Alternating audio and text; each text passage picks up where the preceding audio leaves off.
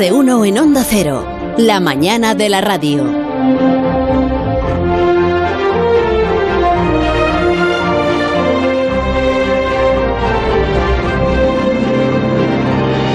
¿Qué tal, Alberto? ¿Cómo estás? Muy bien y muy feliz de estar aquí en persona. Qué bien. Estamos muy contentos de pelota verte es. también, sí. No, pero en- en- porque de verdad estoy feliz. No, que nos alegra, Vale, no- vale. nos alegramos de verte. No digo, no digo que, que tenga que ver con vosotros. Ah, A vale, que estás feliz de estar en Hombre, pero, Madrid. pero Ah, con vale. lo bonito vale, que vale, estaba quedando. Joder. ¿Qué necesidad tenías de incluir esta...? Pues insisto, nos alegramos de verte. Pues yo estoy muy contento de que estés aquí, sobre todo porque me encontré esta mañana con una manifestación de oyentes a la puerta de la emisora 6 ¿Ah, sí? menos 5 de la mañana. ¿eh? Pero bueno. Sí, menos cinco. Manifestación de, de oyentes tuyos, de Aparici te lo dice, diciendo, hemos enviado 27.000 consultas y no ha respondido a ninguna. Y he dicho yo, he dicho yo, no, no se preocupen, porque les he tratado de usted por gran gente Muy muy seria. O sea, no se preocupen, que hoy me encargo yo de que a- Aparici demuestre Se que es un se consultorio. Se lo digui. O sea, que tú, has, tú eres el responsable de que haya llegado esa orden desde arriba que... Sí, arriba soy yo, exactamente. Ah. Sí, no, Arriba que no es una yo. orden, es una... A ver, Arriba soy yo. tenemos 27.000, me han dicho, consultas pendientes Sí, de responder. empezamos ya, Pues que por lo menos se vea un cierto interés por tu Se parte. jubila sin Estoy, no estoy de acuerdo, Sí. estoy de acuerdo. Pero fíjate que me han dicho desde arriba, a mí también. me han dicho, pero antes de que responda a las consultas, que no deje de contar, porque ya lo hemos anunciado en el Twitter, la- lo de las historias de unas huellas que no deberían estar ahí. Unas huellas que no deberían estar ahí. Sí, señor. Ahí con eso. que parecen demasiado antiguas para estar donde están. Entonces, para llegar a este, a- hasta estas huellas, que Sí. es lo que hoy nos quieres hablar, Ja. tenemos que contar la historia del viaje más eh, importante y el más largo de la historia de la humanidad.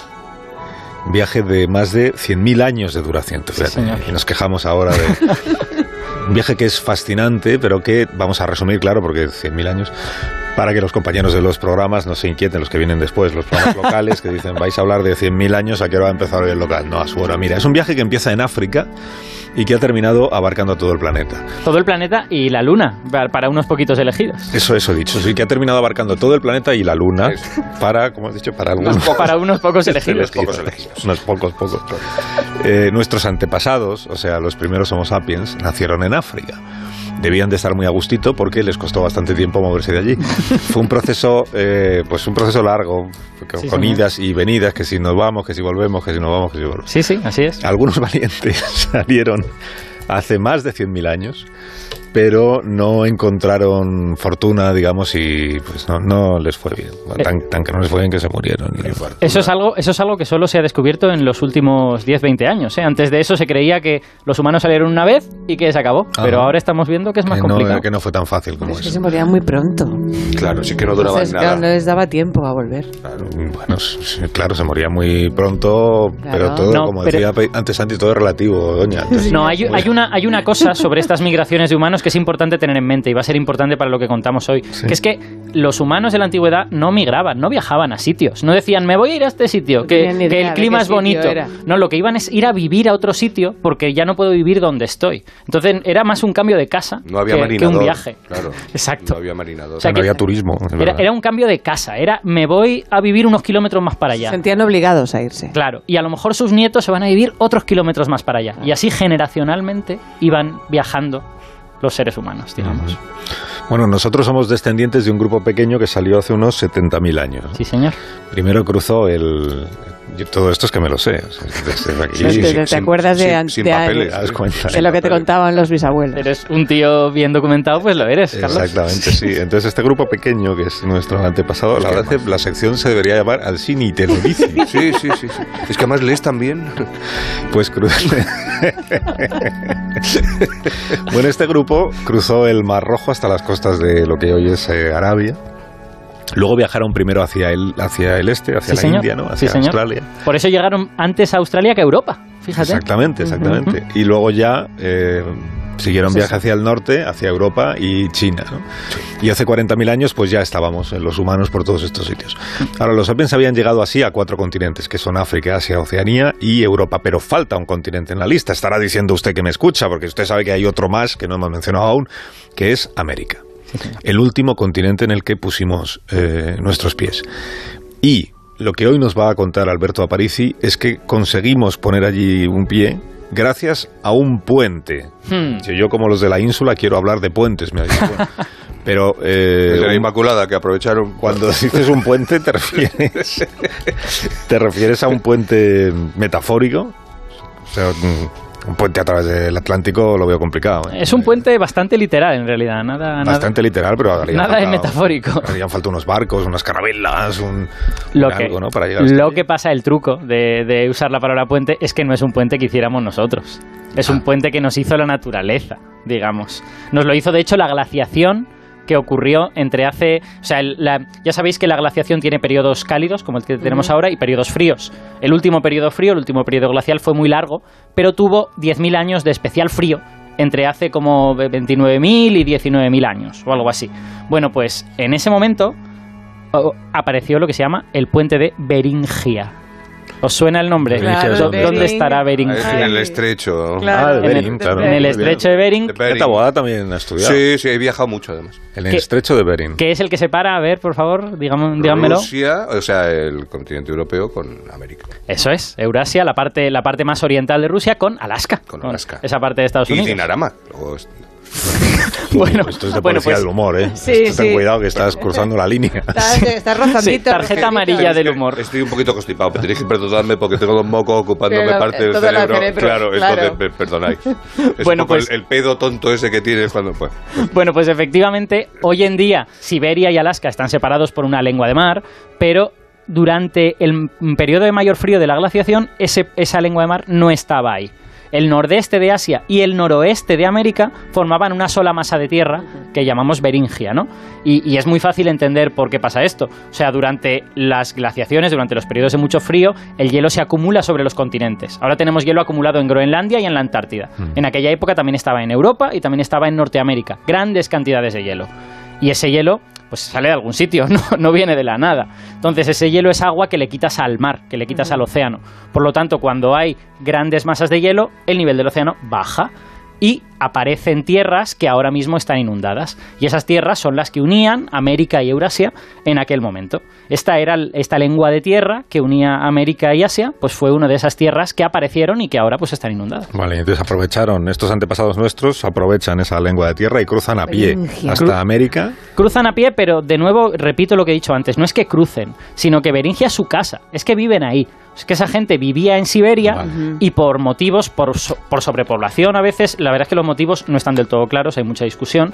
Puede ser porque había demasiada población en Siberia, pensad que eran gente que no, que no cultivaba todavía, no conocía la agricultura, entonces tenía que vivir de, Arrasaban lo que había. Claro, de lo que la naturaleza daba de manera natural, que es mucho menos que cuando uno cultiva. Entonces, esta gente iba moviéndose a tierras nuevas que estuvieran frescas, digamos. no es que supieran qué es, qué, qué es lo que había al otro lado y estuvieran que no. intentando llegar. No sabían nada. Ellos, ellos durante su vida veían una tierra y pues dirán, pues bueno, mis hijos, allá, mis hijos se han movido A ver a a ver 10 qué hay. kilómetros de aquí, pero Vale. ya está, ¿no? A ver qué hay. Vale. Y se iban moviendo cada vez más al este y resulta que eso era un continente entero, ¿no? Era América. Vale, pero eh, antes yo he anunciado, porque me lo habéis dicho vosotros, no que yo me lo haya inventado, ¿eh? no me miréis así, No, no. que ibas a contar la historia de unas huellas que no deberían estar ahí. Estoy ¿Y por qué no deberían estar ahí? ¿Por qué no? Bueno, pues ahí. que porque ellos se estaban moviendo hacia América, pero eso no significa que toda América estuviera abierta para que ellos se movieran. Porque recordemos que estamos en el momento de mayor frío, en lo que se llama el, el- el último máximo glacial, eso como le llamamos de manera técnica, y en e- durante ese periodo casi toda Norteamérica estaba cubierta de hielo. Había una lengua de hielo muy grande que cubría todo el este de Estados Unidos y Canadá. Había otra lengua de hielo que cubría las montañas rocosas, que para los oyentes que no lo tengan claro, están en el oeste de Estados Unidos, justo antes de llegar a California, están las montañas rocosas. Pues una lengua de hielo cubría todo eso y esas lenguas tenían un kilómetro de espesor. O sea que no, no es simplemente hace frío, son lugares en donde no crece nada, son lugares en donde no hay plantas, donde no hay animales. Por los que no se puede mover uno, ¿no? Claro, no se pueden mover porque, alimentarse. porque de nuevo estos humanos no hacían un petate y decían voy a hacer un viajecito de tres meses. No, estos humanos lo que querían era un lugar donde vivir. Por lo tanto, en esos lugares llenos de hielo no se podía vivir. Entonces creemos que en realidad todo lo que estaba al sur de Alaska estaba prohibido. No se podía viajar a esas zonas porque estaba todo lleno de hielo. De hecho, las hipótesis es que la costa estaba también barrida por glaciares que bajaban de las montañas rocosas y que pues eran también una, una barrera de hielo que impedía llegar a algún sitio. Sea que básicamente lo que ocurría es que en la actual Alaska había algunos refugios donde sí se podía vivir, Pero de Alaska hacia abajo. pero de Alaska hacia abajo Ah, pero aquí. se creía... entonces? Aquí viene el problema. Aquí viene el problema. Aquí viene el problema que es que hace un mes se publicó en la revista Science Sí, señor. el descubrimiento de unas huellas humanas que están en Nuevo México. O sea, tú fíjate si están al sur de Alaska. ¿no? Sí, y es- por eso dices tú que no deberían estar allí. Efectivamente. Ya. Porque son de aquella época. de Porque, aquella era. porque son, o sea, claro, si fuesen de después de la retirada de los hielos, aquí nadie tendría Claro. ningún problema, esto Claro. no sería noticia. Pero Vale. el problema es que son de justo el medio del periodo de máximo frío. Por lo tanto, ¿cómo narices? ¿Y cómo se sabe que esas huellas son de ese periodo exacto? Pues eso es, mu- es una pregunta muy interesante y se debe a que han sido encontradas en un entorno geológico apropiado para poder datarlas. Ah, os, vale. os explico dónde, o sea, dónde se dejaron estas huellas. Estas huellas se dejaron en la playa de un lago que había en esa zona de Nuevo México en aquella época. Por lo tanto, era terreno blandito y había gente que iba andando por allí y dejaba sus huellas. Entonces, hoy en día lo que tenemos es, pues como, no recuerdo la, la altura, creo que era como dos metros de material que tú vas excavando y te encuentras unas huellecitas. Y dices, vale, he encontrado estas huellas, me lo apunto, las quito y sigo excavando. Y un poquito debajo te encuentras otras huellecitas. Y un poquito debajo otras. Y en realidad todas esas huellas son huellas dejadas a lo largo de 2000 años por grupos de humanos distintos que pasearon, por allí. pasearon por esa playa. Y de hecho es muy gracioso que la mayor parte de huellas son de humanos muy jóvenes, son de adolescentes o de niños. Y, se, y además hay una explicación, digamos, sociológica para eso. Es habitual que en este tipo de playas y de lugares aparezcan huellas de niños. Y es porque se cree que los adultos estaban ocupados haciendo cosas más especializadas. Los adultos sabían tejer, los adultos sabían cazar, mientras que los niños pues les decían, oye, ve ahí a la playa, a ver si encuentras unos- unas gambas o, alguna- sea, claro. algunos mejilloncitos. Haz o lo que algo sea. útil, hijo. Claro, literalmente, literalmente. Y son todo huellas pues de gente de 10 años. A ver, estos son estimaciones, claro. La- Se mide por el tamaño del pie y por la distancia entre, entre las huellas. Porque en varias de estas capas se han encontrado, eh, vamos, eh, trazas largas. O sea, de alguien andando durante 5 o 6 metros, ¿sabes? Tenemos varias huellas de la misma persona. Nada. Esa persona ha sido borrada de la memoria colectiva, pero sus huellas están ahí, ¿no? Entonces, yendo a tu pregunta de, por qué se sabe que son tan antiguas, tenemos la suerte de que en ese sedimento de la playa no solo quedaron las huellas de estos humanos, sino que había plantas alrededor de este lago y se quedaron también las semillas de estas plantas. Entonces, lo que han hecho los científicos es coger semillas de un poquito más abajo, por lo tanto un poco más antiguas que estas huellas, semillas de un poquito más arriba y semillas intermedias todas las que pudieran, y las han datado por carbono 14 y tenemos la suerte de que esta época es datable por carbono 14. O sea, todos sabemos que el carbono 14 nos dice la antigüedad de las cosas, pero realmente solo sirve para antigüedades de menos de 80.000 años. Porque cuando pasan 80.000 años todo el carbono 14 se esfuma y ya no sirve, ya no sirve para datar. Pero como estamos hablando de veintitantos mil años, está bien, podemos usarlo. Entonces, tienen semillas, tanto antes como después como durante, y marcan edades consistentes. Hay que tener cuidado porque el carbono 14 te puede engañar, pueden pasar cosas, pero realmente las de abajo dicen 23.000 años y pico y las de arriba dicen 21.000 años y pico, con lo que parece que todas estas huellas están alrededor de 22.000 años. Entonces no había hielo. Ah, bueno, hielo había Pero porque bueno, Begoña, estás poniendo claro. en cuestión Claro que todo el cuestión, preámbulo este que Porque hemos hecho no- y- antes. ahora eh. eran extraterrestres. ¿Qué prefieres? no, ¿Qué yo- prefieres? Bueno. Yo lo tengo claro. ¿Qué prefieres? El misterio me parece que, vamos, que no tiene más. A ver, pues por favor, resuélvanoslo. Primero hay que ver la dirección de esas huellas, porque estás hablando de que la gente, esa gente bajó desde el estrecho de Bering a, a- a los Estados Unidos. O eso creemos. Nuevo México. México, que Nuevo México. Sí, sí, Pero estamos claro, hablando sí, de Nuevo México. ¿Y si entraron por abajo? ¿Quieres decir por Sudamérica? Claro. ¡Guau! Esa es una hipótesis que se ha manejado, pero es difícil porque el tipo de embarcación que uno necesita para llegar desde la tierra más cercana a Sudamérica hasta allí es una embarcación muy sofisticada. Y que gente, o sea, no hay ninguna evidencia ¿Y si fuerte ya estaban allí? De que existiera algo. de que existiera algo así. ¿Y si ya estaban allí? Eh, si ya estaban allí, no, eso no puede ser porque tendríamos fósiles. Claro, habríamos visto restos de humanos. O sea, y además sería muy casual que dos especies muy parecidas evolucionaran en África y en Sudamérica al mismo tiempo. ¿Y entonces cuál es la explicación? Claro. Pues la explicación que, que creemos y que realmente no la tenemos, hay dos hipótesis. Eh, una es que entre las dos lenguas de hielo que os he dicho, la que iba por el este y la de la cordillera, la de las montañas rocosas, hubiese un paso por el que se podía pasar. Pero esa hipótesis es un poco difícil, porque, claro, si esas lenguas de hielo están avanzando y retrocediendo continuamente, sería normal que en un momento dado se cerrara ese paso y habría de estar abierto como mínimo centenares de años, porque ya os digo que esta gente no hacía un viaje diciendo me voy a ir allí al sur, sino que se iban a vivir, ¿no? Entonces, esta del paso es complicada. La otra es más interesante, y es que fueran por la costa. Es decir, que en la costa pacífica de Canadá y Estados Unidos hubiera también algún refugio como estos que había en Canadá. Islas donde hubiese animales, y se sabe que esas islas existían, que algunas islas cerca de la costa no, las, no llegaron las lecuas de hielo allí. Claro, entonces los humanos necesitarían algún tipo de barco, pero ya no es un barco como para cruzar el Pacífico, Claro. es un barco para llegar desde mi refugio de Alaska a darle la vuelta a este glaciar que estoy viendo y ver a ver si al otro lado del glaciar hay algo. Bueno, eso parece plausible. Y de hecho hay eh, evidencias que parecen indicar de manera todavía no definitiva, pero indican en ese sentido, porque cuando ves los yacimientos de humanos más antiguos en América, están todos a lo largo de la costa pacífica. Como si esta gente, pero hasta llegar a Chile, ¿eh? O sea, quiero decir, hasta muy abajo. Como si esta gente realmente tuviera cierto, cierto conocimiento de cómo navegar y que estuviera yendo por la costa pacífica y luego ya se fuera hacia el este, tanto en Sudamérica Ah. como en Norteamérica. Esto es preliminar, no, no podemos decir que sea así, pero es una hipótesis razonable de cómo esta gente pudo llegar allí. Qué chulo. Interesante, bien, sí. igual, Bonito. Y si queréis, os puedo, os puedo decir una, solo una cosita final, eh, un poco en contra de esta idea, que es... eh, Pero ahora- no, hombre, no, ahora que nos has resuelto. No, no, pero es que la ciencia es así, o sea, tenemos, tenemos que Ya, considerar... ya, hay que planteárselo todo. de verdad que los científicos sois de Todo el día dudando, todo el día dudando. o sea, ya lo hemos resuelto y Así dice, no se pero les acaba nunca el trabajo, claro. No, pero es que uno tiene, uno tiene que conciliar todos los hechos. Sí. Y los hechos que vemos es que este es el primer yacimiento que vemos más antiguo que 14.000 años en América. Hay algún otro, están todos disputados, hay, hay como tres o cuatro más, pero hay muchas dudas sobre casi todos ellos. Entonces la pregunta es, si los humanos realmente llegaron abajo de los hielos antes de que los hielos se retiraran, ¿por qué no se extendieron por toda América?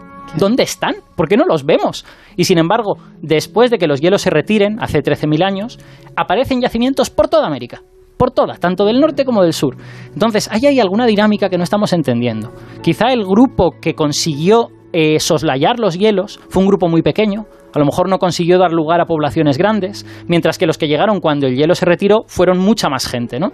algo, así tiene que estar ocurriendo, pero tenemos que lograr Y conciliar... mataron a todos. No, no, no necesariamente. Sí, piensa, piensa que eran poca gente y que en realidad vivían lejos unos de otros. Vale, vale. Pero lo que tenemos que hacer es conciliar lo que vemos con lo que hemos descubierto. Si no logramos conciliar eso, lo que hemos descubierto no sabemos cómo interpretarlo. Qué bonito. Interesante.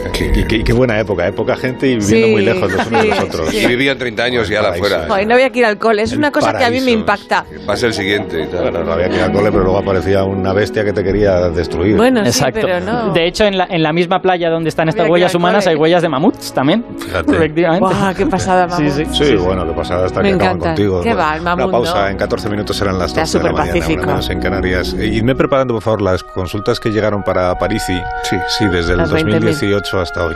A ver si podemos dar salida a todas. Y unas hormonas femeninas que le veo muy excitado. Más de uno en Onda Cero, donde Alsina. Quiero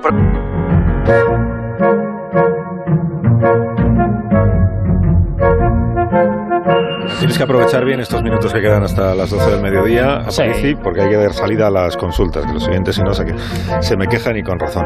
Recordamos que hay un número de teléfono que, por cierto, es el mismo para todo, por eso es muy importante, es el del WhatsApp. Ah, Por eso es muy importante que usted cuando envía una ¿WhatsApp? nota de voz... ¿Has dicho? WhatsApp. Sí, correcto. se dice así, ¿no? Sí, WhatsApp. WhatsApp.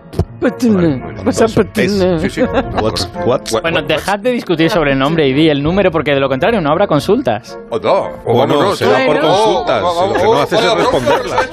Pero- Bueno, No le interrumpas. Javier, cuidado. es verdad, yo estaba explicándole eh, a usted algo que no Pero- me acuerdo que era. Que cuando WhatsApp, mande una nota de voz, Verifique. diga primero al grabar, el- al principio de todo, dice usted para qué, para qué es. El Eso asunto a París y te lo dice.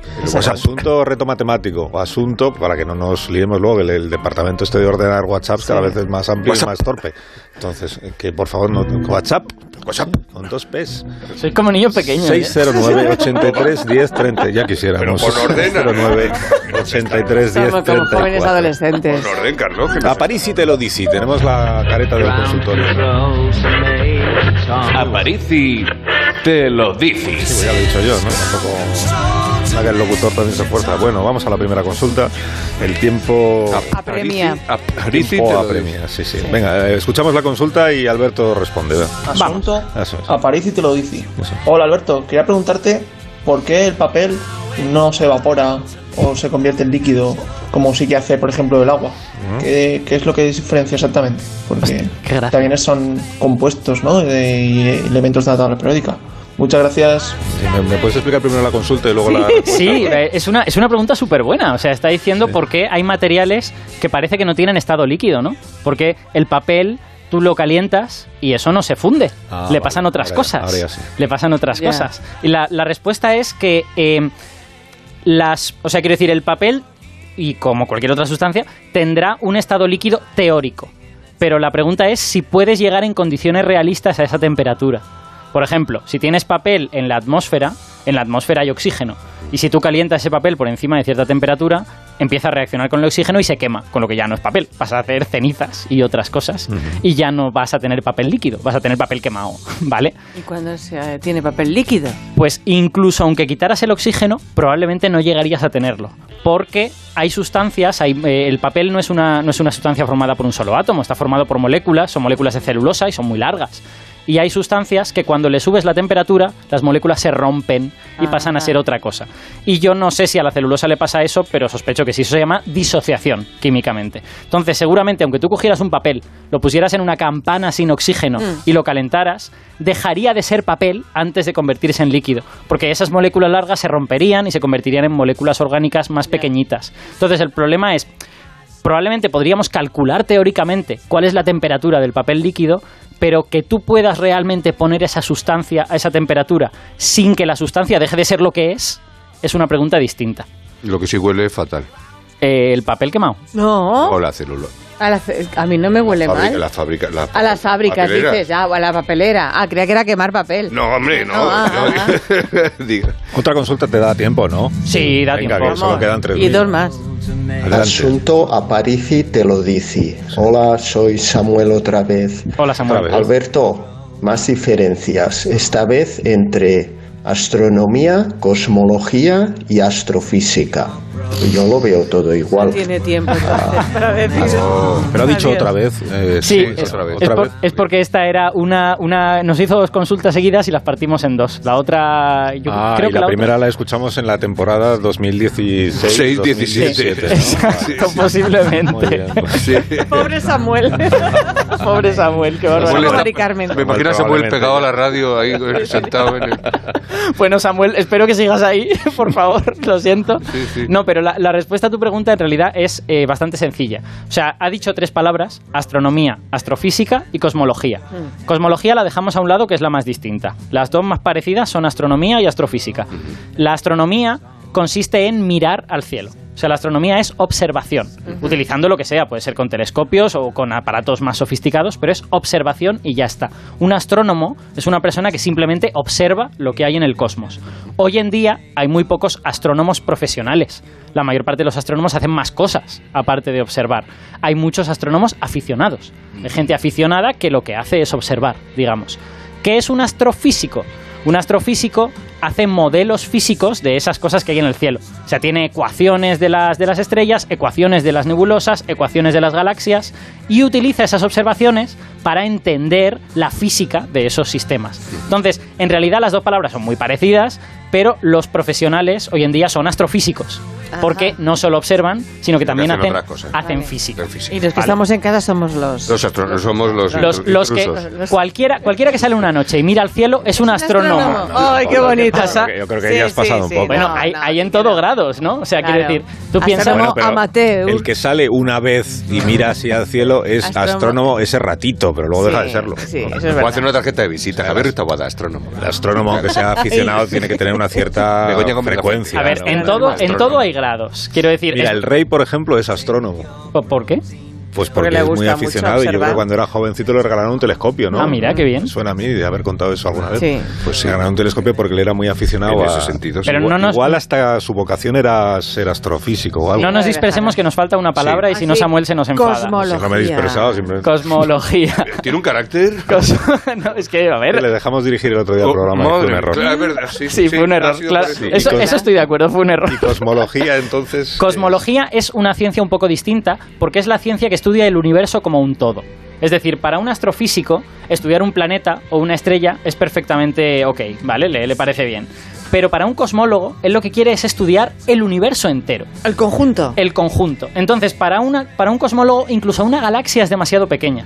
Un cosmólogo utiliza modelos físicos en los que las galaxias son como atomitos que forman el universo. Se le rompe la cabeza porque es para que se te parte el cerebro. No, porque por fortuna viene Albert Einstein a ayudarnos y es la teoría de la relatividad la que nos da las matemáticas para estudiar esto. Entonces el cosmólogo es el que te dice cuál es la geometría del universo, el que te dice si el universo es periódico o si el universo es infinito. Porque para él, las estrellas, galaxias, eso son cosas muy pequeñitas. Y él lo que quiere es la, la- la gran Cosmos, imagen. cosmos. El cosmos, ¿no? Y eso se puede estudiar y sobre todo se puede estudiar... Susto me ha dado el cosmos. Sí, sí, sí. Sobre todo se puede estudiar viendo El cosmos. propiedades muy antiguas del Ajá. cosmos. Cuando el cosmos no estaba formado por galaxias y estrellas, sino que era una especie de sopa de materia muy caliente. La sopa. entonces, estudiar la sopa era hacer cosmología. ¿Y esto de para qué sirve? No da Hace sopa, a explicarlo. hace sopa. Begoña, sirve para aprender. Sirve Sirve, para Guay, saber cómo guay, es el mundo en que vivimos. Alberto. Muy Sirve bien. para Es que final más chulo. Bueno, entonces hemos resuelto dos consultas, ya solo te quedan 2.972. Venga, a ver si la semana que viene tenemos un poquito más de agilidad. Adiós, Alberto. Mira, Hasta que- luego. Aquí las horarias ya. Llegan las noticias.